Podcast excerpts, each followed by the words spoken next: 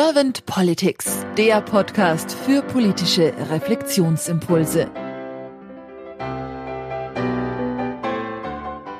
Herzlich willkommen zu einem neuen Podcast von Servant Politics. Ich spreche heute mit Jan Schönmarkers. Mein Name ist Claudia Lutschewitz. Hallo, Herr Schönmarkers. Moin, moin. Herr Schönmarkers, vielen herzlichen Dank erstmal, dass Sie sich die Zeit genommen haben für unseren Podcast. Sie sind Managing Partner bei Hase und Igel GmbH und studierter Kommunikations- und Politikwissenschaftler. Sie haben Etappen in Paris und Missouri gehabt im Studium und Sie sind auch zertifizierter Business Coach und Wirtschaftsmediator. Und was ich bei der Recherche zu Ihnen so rausgefunden habe, ist, dass Sie auch sehr viel als Autor schon geschrieben haben, also Artikel zum Thema unter anderem Krisen oder Paradigmenwechsel in der Sozialforschung und zu psychischen Krankheitsindikatoren. Und wie ich jetzt auch im Vorgespräch erfahren habe, waren Sie in der Vergangenheit selbst in der Politik aktiv und momentan unterstützen Sie politische Entscheidungsträger mit Daten und Analysen. Und daher bin ich jetzt mal sehr gespannt auf Ihre Impulse beziehungsweise auf Ihre Antworten zu meinen Fragen. Und wenn Sie keine erste Frage an mich hätten, dann würde ich einfach starten. Ich freue mich drauf. Herr Schönmarkers, wenn Sie so an die Aufgabe von Politik denken und das mal so ja durchs Hirn wandern lassen, was ist für Sie die Aufgabe von Politik? Das kann man, denke ich, in drei Bereichen sehen. Auf der einen Seite muss Politik den Rahmen gestalten, in dem wir als Gesellschaft, als Wirtschaft, als Land leben. Organisatorisch, aber auch strategisch. Wie wollen wir leben? Ähm, wie soll das praktisch funktionieren? Auf der anderen Seite ist Politik ganz pragmatisch ein Interessensausgleich. Innerhalb dieses Rahmens, wie wir leben und wirtschaften wollen, gibt es ganz unterschiedliche Lebensstile, Interessen und Ansichten. Und das ist ja nun mal der Fortschritt der Zivilisation, dass wir uns darüber nicht mehr gegenseitig dauernd die Birne einschlagen, zumindest sollte es so sein, sondern dafür einen politischen Prozess haben, der die verschiedenen Interessen aufnimmt, ernst nimmt und in ein vernünftiges Gleichgewicht miteinander bringt. Das dritte Thema, das ich in der Politik ganz groß sehe, ist die Aufgaben zu übernehmen, die weder Individuen noch die Wirtschaft oder Wirtschaftsunternehmen übernehmen können, nämlich die Verwaltung der Allmende. All das, was allen und keinem gehört. Ob es die Böden sind, die Luft, das Klima, Themen wie Bildung, gemeinsame Infrastruktur.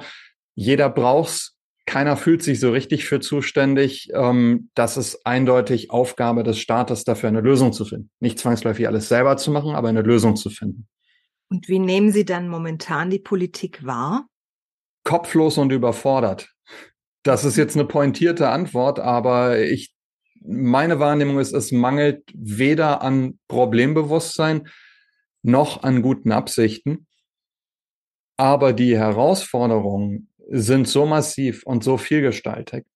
Und gleichzeitig ist der Blick der Politik oft so kurz gerichtet auf die nächste Meinungsumfrage, auf die nächste Legislaturperiode, auf die nächste Wahl, dass der dominante Impuls ist, oh mein Gott, ja, bloß nichts anbrennen lassen, bloß nichts in die Luft gehen lassen, hier mal schnell geflickt, hier mal eine Sprachregelung gefunden und am Ende hat man ganz viel Puzzlestücke, die nicht zusammenpassen, unglaublich viel Aktionismus und trotzdem keine Resultate, die Probleme wirklich lösen aus Sicht der Wähler oder auch ganz objektiv. Meine Politik verliert dramatisch an Zustimmung und an Legitimation. Die Menschen verlieren das Vertrauen in die Demokratie, die Menschen verlieren das Vertrauen in unser Wirtschaftssystem und in Institutionen auch ganz konkret, in die Parlamente, in die EU, in Ministerien, in Ämter.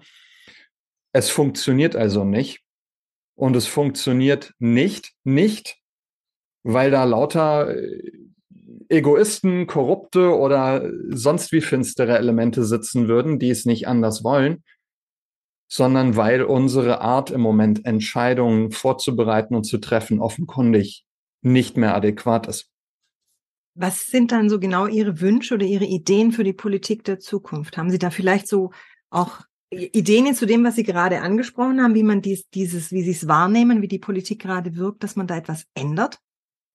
Unbedingt. Ich denke, es gibt auch hier drei Areale, die ich mir dringend wünschen würde, dass unsere Politik äh, sie angeht, die ich als erstes angehen würde, wenn ich in der Politik irgendwo als Mandatsträger in einer führenden Position die Macht und das Mandat hätte, sowas anzugehen. Das erste ist eine, eine kommunikative und eine strategische Aufgabe. Wir haben keine ehrliche, offene Debatte darüber, wie wir eigentlich leben wollen. Wir laufen jeden Tag in Zielkonflikte rein. Wir wollen die Menschenrechte verteidigen in Taiwan und wir wollen die Demokratie verteidigen in der Ukraine. Aber es soll uns möglichst nicht unseren Wohlstand kosten und schon gar nicht unsere Sicherheit. Was, was darf es denn wert sein? Wie wichtig ist es? Wo verteidigen wir was und wo verteidigen wir es vielleicht auch nicht und sagen, das geht uns jetzt nichts an oder das ist uns nicht so wichtig? Das kann nicht ein Bundeskanzler oder eine Ministerin entscheiden. Das muss ein Land, das muss eine Gesellschaft debattieren und dann muss Politik eine Entscheidung herbeiführen. Das Gleiche sehen wir natürlich beim Klimawandel, bei Themen wie der Energiewende. Wir sehen es aber auch bei Fragen der gesellschaftlichen Vielfalt. Wie viel Diversität, wie viel Multikulti, wie viel Inklusion möchten wir alle sagen, sie wollen's. Äh, keiner möchte Kompromisse dafür in seinem Eigenleben machen. Man kann solche Konflikte unter den Teppich kehren und dann kommen sie durch die Hintertür wieder und immer radikaler und immer lauter oder man führt so eine Debatte auch da, wo sie wirklich wehtut und führt sie über den Tag heraus. Es gab in den 90ern mal diesen Agenda-Prozess, ähm, der versucht hat, auch die Zivilgesellschaft einzubinden und die Wirtschaft einzubinden, die verschiedenen politischen Ebenen einzubinden, um zu sagen, wie wollen wir im neuen Jahrtausend leben? Und äh, es gab um die Wende rum, nach der Wende, runde Tische für sowas. Das fehlt uns heute und das fällt uns tierisch auf die Füße. Ohne eine gemeinsame Vorstellung, was sind eigentlich unsere Werte und Ziele, kann Politik eigentlich immer nur kurzfristig Brände löschen und verstrickt sich dabei in immer größere innere Widersprüche. Das ist die kommunikative Ebene. Da muss Politik moderieren, eine Debatte führen, anstatt immer drei Minuten vor der Abstimmung erst irgendein Gesetz äh, tausend Seiten stark den Parlamentariern vorzulesen, dann Fraktionsdisziplin zu erwarten, halt die Klappe, stimm ab.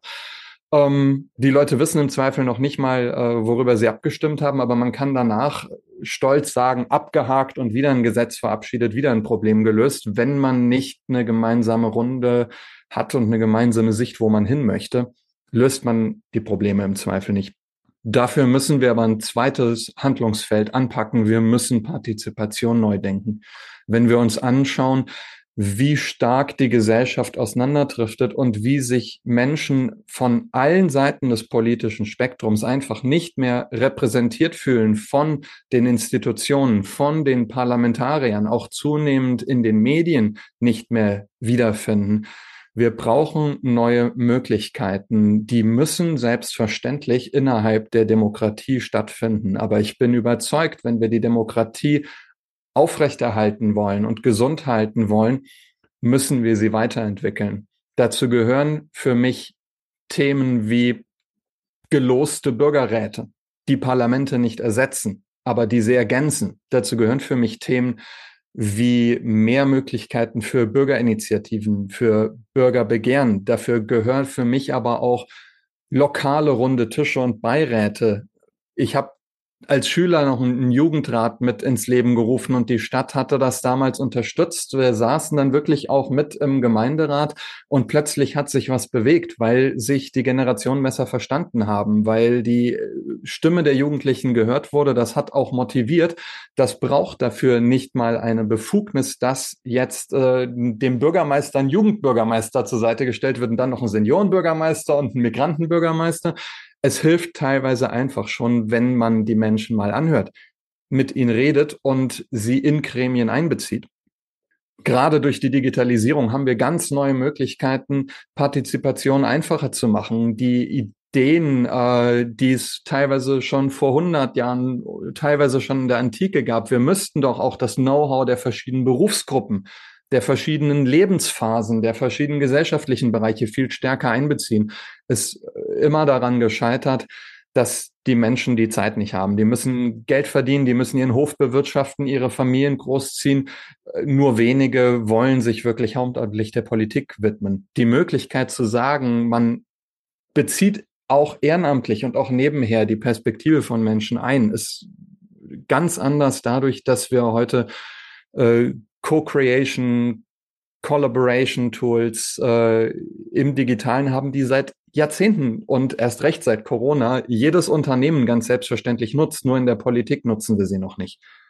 Und last but not least, denke ich, müssen wir unbedingt eine bessere Entscheidungsbasis kriegen ähm, für Politik. Ähm, wir brauchen viel, viel schneller Transparenz darüber, was passiert eigentlich in unserer Gesellschaft, was passiert in unserer Wirtschaft, in unserer Umwelt.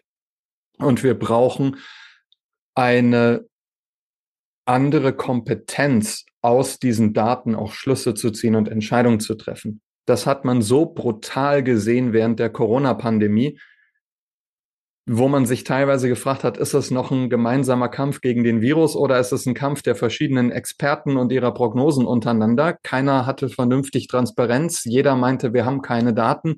Es artete teilweise in reine Rechthaberei aus in den Debatten um Klimawandel, in den Debatten um den Ukraine-Krieg sind ähnliche Tendenzen erkennbar. Und als jemand, der sein Geld mit äh, der Analyse der Daten, die da sind, die wirklich da sind, aus der Gesellschaft, aus dem Markt, aus der Umwelt verdient, der weiß, welche Möglichkeiten Digitalisierung und KI bietet, aus diesen Daten Erkenntnis zu ziehen, bin ich fassungslos, wie schlecht es uns als Gesellschaft gelingt, teilweise auch als Wirtschaft, aber umso mehr als Politik und als Gesellschaft, aus all den Wissen, all den Daten, das da ist, schneller und nicht erst fünf Jahre später, uns ein Bild der Lage zu machen, auf Basis dessen man dann Schlüsse ziehen kann. Man kann es ja bewerten, wie man will, und darüber kann und muss Politik streiten, aber es ist keine akzeptable Aussage im Jahr 2020, sich hinzustellen, zu sagen, ja, das wissen wir nicht, da gibt es keine Daten für. Und ich denke, die, die äh, Akzeptanz für ein System hängt ganz stark damit zusammen, wie seine Performance ist. Und wenn wir ein Land haben, das mit die höchsten Steuern, mit die höchsten Abgaben, die höchsten Energiekosten und so weiter hat der Welt, erwarten die Bürger auch zu Recht, dass es eine überdurchschnittlich gute Leistungsfähigkeit darin beweist, die Lage zu bewerten, eine Debatte zu führen, Entscheidungen zu treffen. Und da sind uns viele Länder voraus. Und das ist ein sehr technischer Aspekt. Aber wenn es da hakt und die Menschen, die wir wählen, denen wir vertrauen möchten, dann immer nur sagen, ja, ich habe auch keine Ahnung, dann wird die Akzeptanz weiter leiden. Ich danke Ihnen. Das war ja schon ein sehr bunter Strauß an Gedankenfunken. Und was mir so sehr präsent jetzt geblieben ist in Ihren Ausführungen, war die runden Tische, diese Partizipation, diese Fragen zu stellen um, und dann auch noch zuzuhören. Das heißt, nicht nur eine Frage irgendwo in den Raum zu bringen und dann einfach mal so aufeinander vielleicht auch ja rumzuhacken, wie man manchmal die Politik vielleicht auch wahrnehmen kann, sondern dass man einfach auch zuhört, was sagt denn mein Gegenüber, was habe ich verstanden. Das war für mich jetzt sehr beeindruckend, wie Sie das auch dargestellt haben, wie Sie es auch belegt haben. Vielen herzlichen Dank dafür. Ich stelle im Podcast immer ganz gern die sogenannte Kanzlerfrage. Jetzt sagten Sie ja vorher schon einleitend, wenn Sie ein Amt hätten, aber ich stelle Sie jetzt trotzdem nochmal meine Frage. Und zwar stellen Sie sich mal vor, Sie wären jetzt Bundeskanzler geworden und Sie könnten mit Ihrem Team, Sie hätten ein Team, das wirklich dialogisch sehr stark ist, sehr gut zuhören kann, das sehr gut mit der Digitalisierung arbeiten kann und auch bereit ist, KI einzusetzen, dass man also schneller arbeitet, schneller zum Zug kommt. Was wären denn so zwei bis drei Ihrer Fokusthemen, die Sie mit Ihrem Team gleich zu Anfang umsetzen würden? Das sind zwei Metathemen. Ähm, es wäre jetzt einfach zu sagen, ich würde als erstes den Klimaschutz angehen oder die Bildung wieder ganz nach vorne bringen. Ich denke aber, dass man zuerst was anderes anpacken muss, denn sonst schnappe ich mir den Klimaschutz und alle schreien, die Bildung wäre aber wichtiger gewesen. Ich schnapp mir die Bildung, alle schreien, der Klimaschutz wäre aber wichtiger gewesen. Das sind genau die Zielkonflikte, aus denen wir nicht rauskommen. Das erste, was ich angehen würde, wäre einen neuen Agenda ist so verbrannt über jeder denkt bei Agenda an Agenda 2010. Dabei war der Agenda-Prozess in den 90ern was ganz anderes. Nennen wir es runde Tische.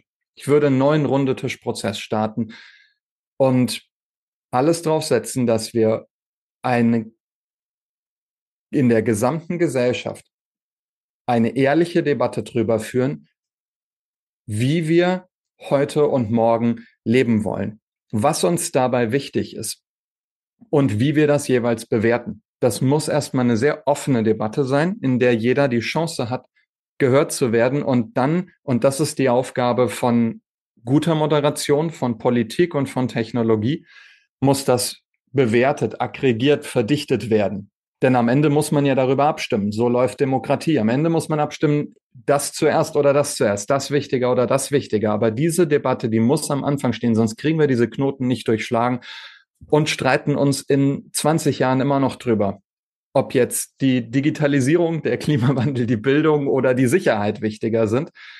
Wir brauchen eine gesellschaftliche Vision. Klingt fürchterlich, ist aber so. Und wir müssen die greifbar machen. Und das ist dementsprechend das, was ich parallel dazu angehen würde. Das klingt noch technischer, noch unattraktiver, ist aber aus meiner Sicht mindestens genauso wichtig für die Dinge, die uns wichtig sind als Gesellschaft, messbare Kriterien zu entwickeln. In der Wirtschaft und in der Wissenschaft spricht man dann von KPIs, von entsprechenden Metriken. Ein Ziel können wir nur erreichen, wenn wir beurteilen können, wie weit es dahin ist und ob wir es erreicht haben und wann wir es erreicht haben. Und alles, was wir uns vornehmen, müssen wir auch in irgendeiner Weise messen können und müssen uns daran messen lassen. Ich sage jetzt uns als Politiker, weil das Szenario ist, ich wäre Kanzler, dass ich muss mich als Kanzler oder Olaf Scholz muss sich als Kanzler messen lassen daran, dass er seine Ziele erreicht. Und dann gehört es zur Redlichkeit dazu, seine Ziele zu nennen und zu sagen, wann habe ich sie erreicht. Und das ist bei vielen Themen unfassbar schwierig. Das sieht man jetzt aktuell in der Ukraine. Was ist das Kriegsziel dort? Das definiert keiner. Keiner traut sich und erst recht keiner operationalisiert es. ist aber auch beim Klimaschutz, der deutlich klarer definiert ist, schon ein Riesenthema. Reden wir noch über das 1,5 Grad Ziel oder über das 2 Grad Ziel? Warum eigentlich 1,5? Ist es das richtige Ziel? Was darf es kosten? Etc. Aber wir müssen ein Zielsystem hinkriegen, das nicht nur in einer gesellschaftlichen Debatte Akzeptanz findet, wo die Leute sagen, ja, okay, A ist mir wichtiger als B und dann nehme ich bei B auch mal einen Abschlag für einen Kauf, sondern das auch klar sagt, wann haben wir dieses Ziel A erreicht? Und einem nicht ermöglicht, sich jedes Mal irgendwie rauszuwinden, wenn wieder eine Wahl ansteht und zu sagt, ja, eigentlich so, wenn man jetzt die Umstände noch mit einbezieht, dann war es doch eigentlich ganz toll, sondern ganz klar, war es genug oder war es nicht genug? Das heißt auch Verantwortung zu übernehmen, oder? Unbedingt. Mhm. Weil wir, wir kriegen diese ganzen Herausforderungen, die wir inhaltlich angehen müssen. Wie gesagt, es wäre viel einfacher gewesen zu sagen, Klimaschutz, Bildung, Sicherheit, was auch immer. Aber wir kriegen nichts davon vernünftig voneinander, wenn wir nicht Vertrauen, Rückhalt, Akzeptanz haben. Und die kriegen wir nur, wenn die Ziele klar sind. Und wenn klar ist, es wird dafür Verantwortung übernommen, es wird dafür vor allem auch Rechenschaft abgelegt. Dann kriegt man eine Gesellschaft dazu, eine Wirtschaft, ein gesamtes System, sich auch hinter einem Ziel zu versammeln. Das haben wir wieder und wieder gesehen in nicht nur der deutschen Geschichte, aber auch die ja doch recht junge Demokratie in Deutschland hatte ja wirklich schon auch im Positiven wirklich Sternstunden hinter sich. Das war immer dann, wenn klar war, ja, wir wollen das. Und wenn klar war, die gewählten Führungskräfte, die halten dafür auch die Rübe hin und lassen sich an klaren Kriterien messen. Sie haben mir jetzt gerade so viel Gedanken in den Kopf gebracht, dass ich jetzt doch die Frage gerne noch äußern möchte. Was glauben Sie, woran es liegt, dass unsere Politik und unsere PolitikerInnen in der Hinsicht sich nicht trauen, und so sehe ich es gerade, sie trauen sich nicht, an einem runden Tisch zu sitzen und erstmal diesen Vordiskurs, diesen Vordialog zu führen, bevor sie überhaupt an Themen gehen, die uns gerade beschäftigen? Kann ich auch nur spekulieren. Meine Wahrnehmung ist, dass es an zwei Dingen liegt. Zum einen haben sie oft nicht das Know-how und nicht die Datengrundlage. Ich meine, die haben einen Minister, eine Ministerin, sind oft Seiteneinsteiger, die können unmöglich in allem Experte sein. Brauchen sie nicht, dafür haben sie einen riesen Apparat drumherum, aber dem vertrauen sie offenbar nicht. Das ist alles politisch zusammengewürfelt, auch nicht immer nach Kompetenz, teilweise noch vom Amtsvorgänger, der Amtsvorgängerin übernommen dann wird das für wahnsinnig viel Geld mit haufenweise externen Beratern aufgefüllt. Den vertraut man offenbar auch nicht so richtig, weil für jede Beratung engagiert man dann noch eine Beratung, die im Zweifel die Expertise nochmal überprüft. Diese Angst, kann ich mich wirklich darauf verlassen? Weiß ich, was los ist? Kann ich mich da jetzt exponieren? Die ist riesig. Ich finde das teilweise, um es klar zu sagen, feige. Wenn ich mich für ein Top-Führungsamt bewerbe, muss ich unter Unsicherheit auch mich exponieren und meinen Kopf hinhalten. Es ist aber auch ein Daten- und ein Kompetenzproblem. Wir brauchen vernünftige, akzeptierte Datengrundlagen, damit man sagen kann, hier, die, die Wahrheit ist immer schwierig als Begriff, aber die Fakten liegen in der Mitte. Die erkennen wir jetzt alle an und dann diskutieren wir drüber. Die das auch ein Stückchen wieder aus der politischen Verfügungsmasse rausnimmt. Sonst gibt's für jeden, der Fakten präsentiert, wieder den nächsten, der alternative Fakten präsentiert. Das andere, was ich aber sehe, ist, wir bewegen uns in einem klassischen parteipolitischen, äh, parlamentarischen System, das im Umbruch ist. Es weiß eigentlich jeder in der Parteienlandschaft, es funktioniert so nicht mehr. Der Apparat ist wahnsinnig aufgebläht, ineffizient, langsam, teuer, verliert dann Akzeptanz. Die Bürger wollen mehr direkte Mitsprache. Es wird für jede Partei immer schwieriger, Mehrheiten zu organisieren. Es muss sich was tun. Und da gibt's dieses böse Wort Beamtenmekado dafür, an das ich da häufiger denken muss. Jeder weiß, es muss sich was tun, aber jeder hat Angst, dass wenn er jetzt zuerst wackelt, er dann verliert. Ähm, da ist ein ganz viel, ganz viel Festhalten an Pfründen, was völlig klar ist, weil sehr viele zigtausende, hunderttausende Menschen damit äh, ihr Geld verdienen und ihre Machtbasis haben. Das ist ja noch nicht mal böse. Also ich unterstelle keinem, dass er da irgendwo die Demokratie schädigen will oder nicht das Beste für seine Wähler will. Aber die, die Brücke zwischen dem man müsste mal und okay, ich gehe jetzt als erster da raus und lass im Zweifel das Eiswasser über mich ausschütten, wenn es schlecht läuft. Die ist riesig und das liegt aus meiner Sicht einer ganz, ganz großen Verunsicherung der Parteien, die merken, dass ihre Rolle so nicht weitergehen wird, dass sie eine neue Rolle finden müssen, dass das System sich reformieren muss. Und das ist, wenn man international sich umguckt, ziemlich klar, dass die Parteiapparate dabei nicht unbedingt als Gewinner hervorgehen werden. In allen Ländern, fast allen Ländern formiert sich mehr direkte Demokratie, formiert sich mehr, äh, formieren sich neue Parteien, die teilweise auch sehr schnell sehr erfolgreich werden.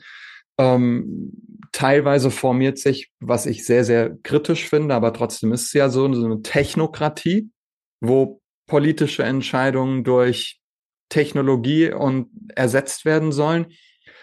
So oder so die Kla Zeit der klassischen großen Volksparteien ist vorbei. Und das will sich keine Partei wirklich eingestehen. Ich danke Ihnen sehr für Ihre Impulse, Herr Schönmarkers, und auch für Ihre Zeit und sage dann einfach mal bis bald. Ich danke ganz herzlich.